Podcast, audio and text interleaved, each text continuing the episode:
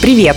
Вы слушаете «Зачет по бизнесу» – подкаст, в котором выпускники дополнительного бизнес-образования питерской вышки делятся проблемами, с которыми сталкиваются руководители. Когда работаешь в бизнесе, каждый день приходится принимать решения. Иногда решать нужно очень быстро. Иногда действовать приходится в условиях полной неопределенности. И никогда не знаешь, какой выбор будет правильным. Что делать в таких ситуациях? Только опираться на опыт свой опыт, когда учишься на своих же ошибках, или опыт других, тех, кто сталкивается с похожими трудностями.